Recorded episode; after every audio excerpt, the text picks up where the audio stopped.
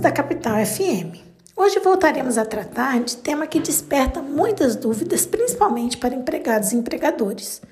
Ou seja, os dias que compreendem o carnaval são considerados feriados? E quais foram as mudanças trazidas pela pandemia no ano de 2022? Pois bem, os dias incluídos no período do carnaval, como regra, não são considerados feriados, pois não há uma lei federal que assim os considere. Entretanto, dependendo da localidade, é possível que haja uma lei estadual ou uma lei municipal fixando que a segunda-feira, a terça-feira e a quarta-feira de cinzas são feriados, o que fará, por óbvio, com que as empresas que estejam ali situadas sejam obrigadas a observá-la. No ano passado, em meio ao avanço da pandemia da Covid-19, a Prefeitura de Cuiabá decretou que todos os dias de carnaval e a quarta-feira de cinzas eram dias úteis.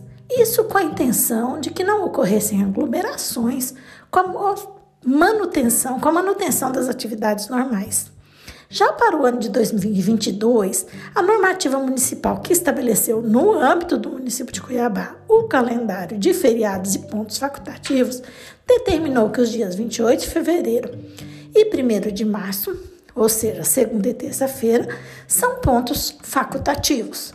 Já o dia 2 de março, quarta-feira de cinzas, o expediente na prefeitura será após as 13 horas, sendo então ponto facultativo no período matutino.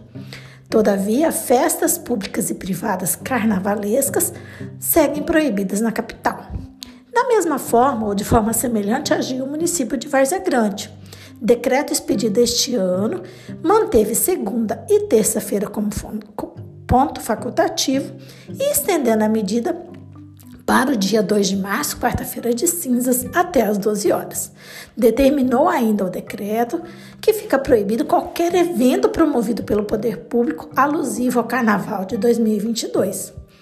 Entretanto, o município vizinho é, disse que podem ocorrer eventos privados de carnaval com a limitação de público a 70% da capacidade do local, além de cumprimento de medidas de biossegurança.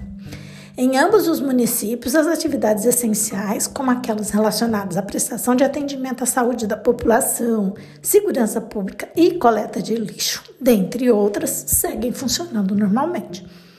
Além disso, a princípio, as regras são as mesmas para colaboradores que estão trabalhando de maneira remota.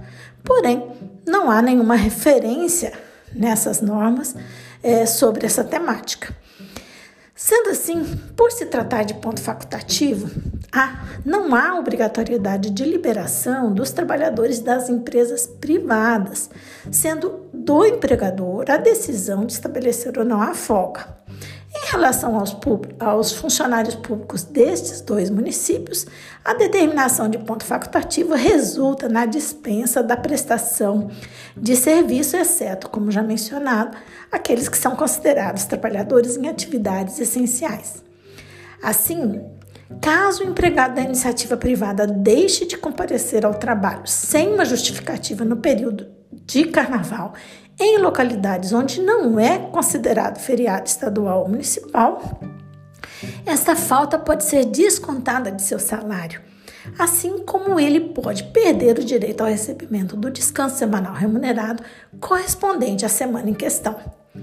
Segundo estimativas da Confederação Nacional do Comércio de Bens e Serviços e Turismo, o cancelamento dos eventos públicos e a imposição de restrições às festas privadas, na maioria absoluta das capitais brasileiras e cidades turísticas, farão com que o setor de serviço lucre em torno de 30% menos do que o carnaval de 2020, quando a pandemia ainda não havia sido decretada pela Organização Mundial de Saúde. Isso significa também, segundo a confederação mencionada, uma perda de cerca de 3 bilhões de reais para o setor. Tudo isso também impacta um número imenso de trabalhadores que trabalham nos setores de eventos e de turismos, de turismo, muito deles na informalidade, ou seja, agravando a precariedade e vulnerabilidade que já enfrentavam. Falando apenas do carnaval de rua, por exemplo, são músicos e pessoas que trabalhavam na locação e operação de aparelhagem de som, na montagem de estruturas de banheiros é, químicos, na segurança, na venda ambulante de bebidas e comidas, é, na coleta de materiais reciclados, entre outros integrantes da cadeia que ficaram sem renda pelo segundo ano seguido em um período normalmente em que há muita oportunidade de trabalho. Esperemos que essa, toda essa situação se resolva mas que, que sirva ao menos para que os poderes públicos e as empresas privadas se movimentem para que mecanismos sejam criados para diminuir a pobreza e a vulnerabilidade das pessoas de uma forma em geral, mas em especial estas que vivem na informalidade. Por hoje é só, nos despedimos agradecendo pela atenção. Esse podcast teve a participação de Carla Leal e Maria Eduarda de la Mônica, membros do grupo de pesquisa sobre o meio ambiente e trabalho da UFMT, o GPMAT.